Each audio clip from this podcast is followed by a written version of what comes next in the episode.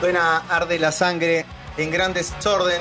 Estamos en Radio Colmena, 12 y 33 del mediodía. Arde la Sangre, nuevo proyecto de Terry Langer, Marcelo Corbata Corbalán, históricos integrantes de Carajo, eh, junto a Luciano Farelli de Parte Planeta y Nacho Benavides de Sentencia Previa. El viernes pasado lanzaron El Comienzo, que es un EP en vivo con cuatro temas que se grabaron en el Estadio Malvinas Argentinas. Y ahora lo tenemos a Terry Langer del otro lado y vamos a charlar un poquito de todo esto. Hola Terry, ¿cómo estás? Mi nombre es Tommy San Juan, bienvenido a Gran Desorden y a Radio Colmena.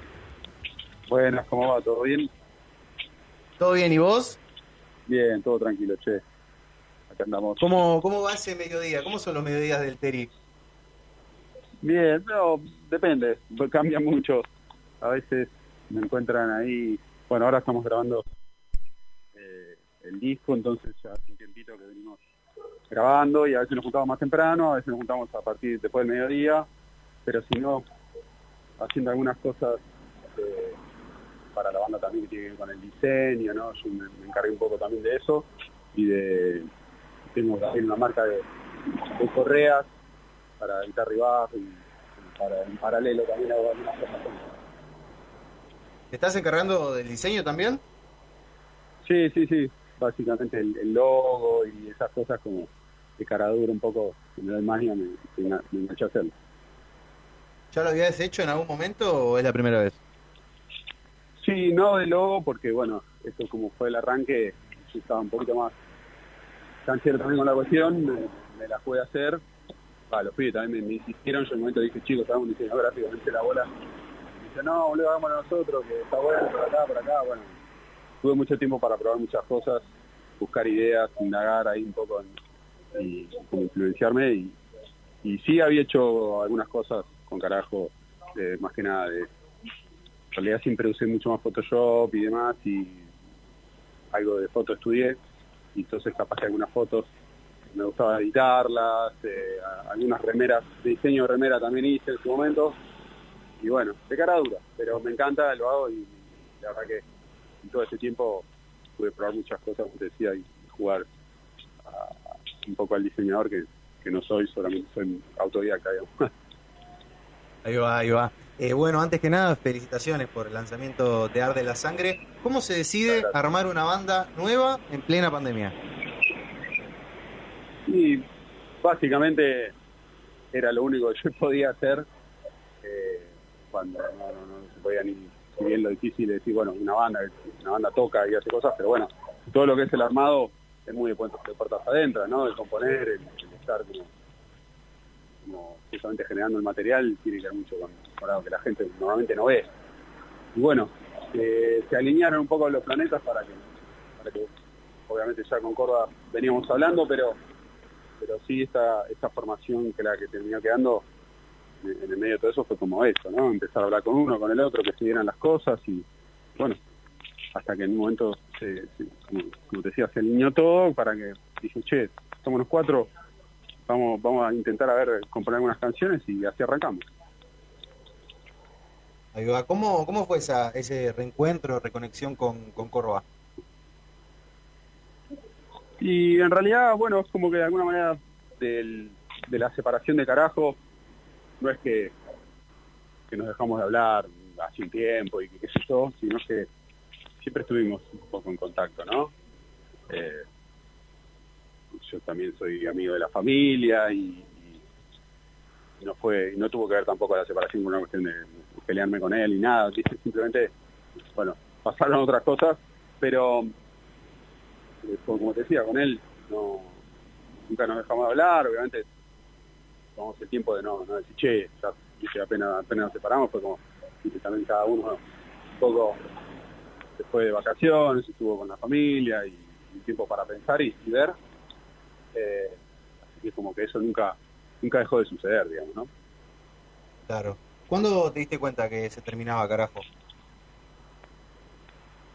Y eh, es difícil, ¿no? Porque pasaron algunas cosas que venían en realidad seguramente arrastrándose de, años y años que tenía que ver con el relacionamiento humano, básicamente. Eh, y, bueno, que, que dejó de funcionar, digamos, ¿no?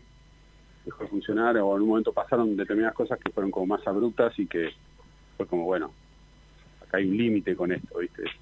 Fuimos personas que no hemos querido mucho y, llegar a esto, obviamente más precisamente con Andy, ¿no? Porque si no, estaría tocando por ahí con Corva. Y, y que bueno, nada, eh, tuvo que, verse así porque también fue de una manera media abrupta, entonces bueno, ahí fue como todos también nos dimos cuenta de que así no podíamos estar, que estábamos, que no estaba bueno pasarla así. Y, obviamente eso es algo que te digo, no, no es fue algo aislado, digamos, claramente tenía que ver con, años y años por ahí de, de querer emparchar algo que no tal vez ya estaba roto de antes siempre tratamos de que eso, de que lo humano era algo muy importante para nosotros. Y a veces, bueno, en, el medio de todo esto te lleva la vida y, estás tocando y estás, viste, y por ahí cuando nos dimos cuenta ya era medio tarde. Y no supimos antes buscarle la vuelta o, cambiarlo en el camino. bueno, hay momentos que también. Nada. De una, No se puede. Eh, contaste, contaste que que después te, costó agarrar un poco la, la viola. ¿Cómo fue todo eso? Eh, y que después te encontraste y, también empezaste a jugar con cosas nuevas. Y sí, sí, porque como te digo, ¿no? Para mí, carajo fue todo, ¿no? Fue, fue lo que me, hizo ser quien soy hoy, la posibilidad de, vivir de lo que de lo que me demostró nada, que podía hacer música, que podíamos tener un proyecto que creció y que hicimos cosas increíbles. Imagínate que toda esa construcción de casi 20 años, de golpe te das cuenta de que no está más, aunque quisieras que esté, no se puede. Y, bueno, y es, duro, es difícil. Entonces, como no es que decir, bueno, yo a mi casa, puedo tocar la guitarra, no tenés ganas de nada, básicamente. O por lo menos a mí me pasó así, no sé. Bueno, como todos los seres humanos también hay momentos que procesás, viste, a algunos les tarda más o les tarda menos, cada uno tiene sus tiempos. Y en momentos que también la pandemia hizo que, viste, otra cosa no se puede hacer, así que no vivo en una casa tan grande como para, viste, esquivarle todo el tiempo a la guitarra y aparte porque, bueno, obviamente la música de alguna otra manera siempre está ahí, viste, escuchándola o tocando. Eh, tampoco soy un guitarrista que viva tocando la guitarra, ¿no? Eh, tengo mis momentos que me fanatizo y me desfanatizo por ahí otras cosas y la guitarra está ahí. Ya. Y en este caso yo tengo que ver con eso. Y después pues, dije, bueno, empiezo, a ver, sin ponerme ninguna presión. Siempre me gustó componer cuando me nace realmente. Y a veces he tenido que esforzarme un poquito a decir, ah, bueno, dale, a ver qué te sale, viste, que, que tenés nuevo y empezás a escuchar cosas. Y bueno, sin ningún motivo todavía en ese momento. Digo, bueno, compongo, qué sé yo, algún día si tendrá que ver la luz en un proyecto que sea, lo haré. Lo, bueno es tener material y empezar de a poquito sin meterse una presión, porque después también uno se presiona cuando tenés que hacer las canciones y no está bueno tampoco. Entonces, bueno, arranco eso. Y vino la cuarentena también. Y ahí como que de, alguna manera empezó también el proyecto de a poquito y, todo fue como bastante natural. Ya cuando el proyecto empezó a saber que, que puede haber posibilidad de un proyecto, ya la energía te empieza a cambiar también la verdad que arde la sangre no yo siempre lo digo a mí me, salvó la vida en la pandemia no porque me, me hubiese eh, pegado un corchazo sino porque, eh, porque realmente la energía la imagínate que como te contaba todo esto de la, pálida de no estar más sin carajo era como viste la pandemia el encierro todo fue, fue era como mucha cosa junta que esto vino a cambiar la energía, decir, ok, un proyecto nuevo, a, pensar de que se puede seguir con otra cosa y que podemos seguir haciendo canciones y bueno, fue como, bueno, vale, a, fluir, a tratar de empezar a componer y eso también hace que la música salga más, fluya de otra manera. Ahí va, sabes que desde que se anunció la aparición de Arde la Sangre, ustedes vienen repitiendo bastante lo de hacer un rock vivo y actual y lo de sacarse las ganas de que no se pierda ese rock directo. Eh, la aparición de este proyecto se ve como una reactivación de esta escena también, ¿no? La rockera, la más pesada. Pienso un poco en cómo se volvieron a hacer algunas cosas en el verano y la verdad es que hay un montón de bandas que se vieron afectadas porque capaz no pueden llevar su formato a un acústico al aire libre. Eh, ¿Vos cómo ves también esta, aparición? Y es durísimo, es durísimo para todos, eh, sin excepción, porque hasta aquel que lo puede llevar en un formato acústico, imagínate que una banda como de la Sangre, cuántas canciones puede adaptar a un formato acústico, ¿no? Claro. Eh, y todo el entorno, ¿no? Que hay detrás de todo el, el negocio de la música, porque el solista, el iluminador, el asistente, o sea, es, durísimo pensarlo. Muchas veces los músicos, a los que más o menos les fue bien, tienen un resguardo económico, en el mejor de los casos, pero estamos hablando de que la infinidad de bandas que hay, infinidad de gente que depende de, de la música, que no se puede hacer nada. Y es, por eso digo, nosotros porque estamos empezando el proyecto y con la energía puesta ahí, y todavía eso es como que obviamente lo que más queremos nosotros, y sobre todo una banda como Fumar de la Sangre, es querer tocar en vivo, es, es el sustento real de, de una banda, ¿no? Pero cuando también ya empezamos a sacar material, ya, gra- ya hemos sacado el disco y todo, creo que se nos va a venir más encima. Nadie sabe lo que va a pasar de acá unos meses, pero pero sin duda que para una banda que ya venía tocando, que tocaba un montón, que tenía su historia, pero habrá probado lo de streaming, habrá probado lo de hacer estos shows así, pero no- nada tiene que ver con la vida habitual de una banda, ¿no? A lo que estamos acostumbrados todos. Sí, totalmente. Eh, nada que ver, ¿no? Pego, pego volantazos. Se discutió mucho el nombre de la banda. Eh, quiero que cuentes alguno que no se haya usado antes de decir el de Arde la Sangre. Qué difícil ponerle nombre a los proyectos. Fue durísimo encontrar el nombre porque no nos poníamos de acuerdo, salían algunos que nos gustaban por momentos, por otros momentos no. Y era como, no, viste, uno le pone tanta energía como tiene el nombre de la banda, viste, como una de las cosas al principio que tenés que definir más importantes casi, te diré, después de que sale la, de que sale la música. Hubo muchos, algunos lo, no lo, guardo porque tal vez sean futuros discos, futuros nombres para una canción, no quiero quemarlos, pero eh, me acuerdo que este no creo que lo usemos, pero me acuerdo que en un momento eh, yo había propuesto Ar de Troya. Y, y como que gustó, pero también era como que había bastantes cosas y después no, no terminamos. Entonces, el Arde viene de ahí, de Ar de Troya primero. Eh, después fue como, llegamos a Ar de Troya porque un día dijimos, bueno, a ver, en el chat así de la banda había mil millones de nombres, ¿no? Que los poníamos en mayúscula. Sí. Tomamos el laburo de escribir uno por uno, ponerlos en un Excel y empezar a votar. Che, a ver, este, no, ese no usa nadie, listo, chao, fuera. El que, saber quién, cuál era el que más votos tenía, ¿viste? Y así empezamos a filtrar, filtrar. En el momento que no llegamos a nada, pero en un momento no me acuerdo qué fue, yo tiré Arde la, eh, creo que junté Sang, porque no me acuerdo que había, qué otro nombre había, y junté Arde la Sangre, y fue como, ah, eh, no sé qué, y una, una mezcla ahí de todo. Ahí va, ahí va. bueno, salió de ahí. Qué bien. Eh, bueno, siendo el, el guitarrista principal, ¿cómo te ves en este pase de trío a cuatro personas, ¿no? Y a tocar con dos guitarras. Y la verdad es que muy... Yo, yo había una, yo ya tenía una intención que digo, en el próximo proyecto que haga, una- había una necesidad de cambiar, eh, esto sí, internamente, de cambiar por ahí el formato de trío, ¿viste? Claro. ¿Por qué? Porque sabía que, digamos, yo tengo mi manera de componer, que muchos van a escuchar los riffs y van a decir, ah, se parece a carajo, y sí, ¿qué crees? Soy la misma persona y, Cor y Corbata es el mismo persona que la Corbata todavía más personalidad le da la- a, la cuestión del cantante. Entonces, había una cuestión de, encontrar también otra cabeza creativa y tal vez estas primeras canciones son las que por ahí aparecen más cosas que tengan que ver con igual los chicos o sea el Tano construyó las canciones él tiene una capacidad creativa y de producción muy grande entonces eh, él sirvió muchísimo también para, para agarrar una idea y desarrollarla Eh, y ahí, ahí está, está puesta su mano pero a veces cuando uno ya lleva un riff una cuestión está muy impregnado de esa, de esa manera de tocar y, las notas y los acordes pero las canciones que todavía no se conocen que vienen del lado más de- del tan y demás tienen otra otra impronta, ¿viste?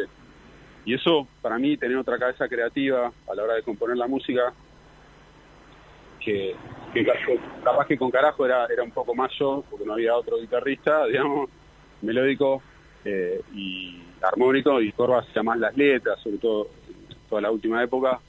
Entonces, yo quería también alguien que siempre me gustó los sintetizadores y las secuencias y qué sé yo, y, el Tano es todo eso. Y además es un excelente guitarrista. Eh, me encanta que el primer solo de la banda lo haya hecho él, no lo haya hecho yo. Eh, y ¿Cómo fue eso? Que, que, el solo aparezca desde otro lado. No, como yo soy muy relajado con eso. A mí no me. la verdad es que él lo sintió desde un primer, primer momento que ahí tenía que haber un solo y yo no es que primería para nada, porque no, yo era como que no. Si te nace, a ver, metele. Y me tocó un solo divino que. Y cuando después lo escuché dije. Qué loco, porque yo hubiese hecho. Y hubiese ido por una idea muy parecida a la que vos fuiste, le digo, ¿no? Y como que también hay un simbolismo de como que, bueno, que fuera el otro, porque la verdad es que si algo que no hacemos es competir con las guitarras y nos cagamos de risa y, y, yo descubrí en él también un guitarrista metalero, más que le gustara más, yo sabía que le gustaba, pero pero no así, le gustara tanto reciar y echarse con esos rizos así, más trabado y demás. Y la verdad es que, que tenemos ahí una... Hemos hecho una amistad muy poco tiempo que, que se apoyó en lo que ya veníamos de antes, que era por yo lo conocía de los cuatro que más conocía después de Corva era Altano, de cruzarnos y, sobre todo la, simbiosis compositiva con él. Eh, que me parece para mí lo más importante, ¿no? cómo fluir con las ideas una cabeza compositiva muy grande, Nachito también, obviamente de su lado, pero yo como guitarrista y siendo guitarrista también hay como esa afinidad. Sí, de hecho pienso eh, cómo eso construye también eh, a la personalidad de la banda, ¿no? Digo, lo espontáneo, lo orgánico. Una de las cosas que se ve en la sesión en vivo es que parece que tocan de toda la vida. Bueno, vos y Corva lo hicieron casi 20 años, ¿no? Pero digo, sumando a los chicos. ¿Cómo? Perdón que se cortó un poquito. Eh, no, que decía que esto de lo espontáneo y lo orgánico hace también a la personalidad de la banda y que en la sesión en vivo se ve como que, no sé, tocan de toda la vida. Digo, vos y Corva lo hicieron, pero sumando a los chicos. Lo que pasó es que también tuvimos mucho tiempo para ensayar, porque no se podía hacer otra cosa cuando se empezó a, abrir la cuestión de, eso de, ¿no? De, de decir, bueno, che, compusimos las canciones apenas se abrió y se pudo ir a una sala de ensayo, nos metimos. Pero la idea de, empezar a ver si esto que habíamos hecho se trasladaba bien a una sala de ensayo, porque la, la, verdad es que compusimos 14, 14 canciones sin haber pisado una sala de ensayo. Entonces fue como, bueno, dale, nunca tocamos con Nacho. O sea, era, porque lo demás tocábamos en la casa del Tano, porque componíamos la canción, pero pobre con el con Nachito nunca, Nunca, nunca nos había sentado al lado de la bata a sentir, ¿viste? Eso de tocar todos juntos. Y bueno, eh, nos metimos ahí como en septiembre, ponele, y claro, estuvimos como tres meses ensayando y ya las canciones nos resalían. Sobre todo estas cuatro que habíamos ya empezado a elegir y demás. Creo que se ve eso un poco ahí también, ¿no? Por, por, este y por y por algo por ahí natural que también hay nosotros, pero sin duda que cuando te conoces con alguien musicalmente, alguien te invita a que estás como escuchándolo, él escuchándote a vos, viendo, viste, descubriéndote lo que estás haciendo. Así que, pero sí, hay, hay mucho de eso. Eh, y yo la verdad que no, a la hora de contar tres y arrancar es como, bueno, nos sentimos ya, nos dimos cuenta, ¿no? Después de los primeros ensayos dijimos, uh, está sonando ya, ya está, estamos acomodando y la verdad que eso está bueno. Obviamente con el coro ya lo teníamos, pero el Tano es muy prolijo para tocar, Nachitos era el que más se sabía los temas que nunca le estudiaba y que era más estudioso. Así que un placer también eh, tocar con ellos. Eh, ¿Por qué la decisión de, seguir laburando con Ale Vázquez? Eh, con Ale, digamos, en toda la primera etapa arrancamos con él, porque también arrancamos con él, con la parte del sello que él armó con Mariano Botti, nuestro manager. Juntos hicieron Numen, que es el sello que hoy nos nuclea. Eh, y bueno, es, es amigo de toda la vida. La verdad que empezamos como con eso y con la producción y después fue como mandarnos nosotros solos en la producción de todo, de por lo menos la música, ¿no? Sentíamos que, que también había ya material eh, humano que, pudiéramos encargarnos de eso. Hemos aprendido todo también de Alevaje, todo ya a esta altura creo que casi obramos como él a la hora de hacer canciones o por lo menos intentamos. Y el Tano también es productor, él mezcló la sesión, la verdad es que lo produjimos eh, después. Él nos dio como ahí el, arranquen chicos, vayan y, nosotros seguimos y lo estamos haciendo todos nosotros en cuanto a la producción artística, todo producido por Ar de la Sangre. Así que también es un nuevo paso en esto de, de, de hacer música y que, y que nos sentimos como muy... Las canciones cuando las compusimos ya estaban muy arregladas, muy, muy de laboratorio, pero con, esa conciencia y esa cabeza, ya pensándolo así. Digo, será porque tenemos muchos años laburando con él, el Tano es productor, labura farpado, entonces hay una claridad para, para, para dónde ir, ¿no? Desde de, el seno de la banda. Por eso también de, decidimos en un momento decir, bueno, lo encaramos nosotros. Ahí va. Eh, bueno, prometieron el disco para la segunda mitad de año, 10 canciones. En realidad vamos a hacer 14, 13, 14, estamos viendo, porque vamos a regrabarlas de la sesión para tener la versión disco. Ahí va. Y sí, de, después de esas 14, perdón, después de esas 4, que quizás son las conocidas, por lo menos conocidas, las que acabamos de lanzar, van a haber otras 9, 10 nuevitas eh, eh, como para completar y tener un repertorio. La idea era básicamente también por eso. Hoy en día necesitamos tener eh, canciones para cuando momento se pueda tocar y somos una banda nueva, así que hay que, hay que dar contenido. Ahí en va, eso es lo que estamos haciendo hoy en día, ¿no? Estamos, estamos metiéndole a, a, a terminar el disco lo antes que podamos, estamos en el proceso, así que sabemos que también los tiempos hoy, que sacás algo y ya es viejo al otro día, pero, Sí. pero sobre todo porque están hechas las canciones hace un montón y estábamos con una manija ahora, de, así que estamos ahí laburando a full. Qué bien. Eh, bueno, para, para cerrar esta charla, te quiero preguntar cuál fue el tema que más te gustó de la sesión que sacaron. Yo quiero elegir eh, Fuego del Cielo, gracias por, por esos riffs. Eh, Ah. pero bueno, te, te doy para, para elegir y que salgamos con ese tema. Y bueno, yo sé que lo, curioso de, eso fue que no fue el primero que compuse para, para Dar de la Sangre, pero sí fue el primer riff que el día que nos dijimos vamos a juntar a componernos, ese primer, primer, primera juntada, eh, me acuerdo cuando le mostré el riff a Corva, le, le había encantado y después cuando ya se le había pasado a Nacho cuando apareció el Tano, fue casi como el último en aparecer en, en la banda, el día que dijimos, bueno, dale, a ver, había una carpeta con ideas y fue como, ¿con cuál arrancamos? Y vamos con ese que es directo, es rockero pero pesado, no puede fallar. Y fuimos con ese tema y, hasta después pasó todo un tiempo, eh, como que el tema estaba bonito, ¿no? pero habían salido muchísimas otras canciones que nos encantaban también. Pero a la hora de ir en la sesión fue como, y no puedes quedar afuera de ese tema. Y, ahí también cuando se decidió como, che, qué, qué corte, o si hay que elegir un corte, por de una manera, cuál, siempre fue, yo cuando lo escuché tocado así, lo escuché mezclado, fue como, yo no puedo, eh, pa- para mí es este, este es el corte, y, siempre lo defendí como, como que sé que, que en vivo, sé que, tiene una energía, sé que transmite algo muy visceral, rockero, pero pisado a la vez, es como que te hace cabecear y para mí eso es, es un montón, ¿viste? Ya, todas esas cualidades. Así que es el tema que nosotros me encanta, escucho lástima, me parece, me sigue, me sigue volando la cabeza la, la, la- la armonía, la melodía, lo, lo intrincado que es la canción, pero tengo que elegir un tema que hoy patee, es, es Fuego del Cielo. Qué bien. Bueno, ese va a ser entonces el cierre. Eh, Terry, gracias por tu tiempo y, y por compartir siempre con, con tanta buena onda. Por favor, a ustedes, ahí ojalá que nos veamos pronto.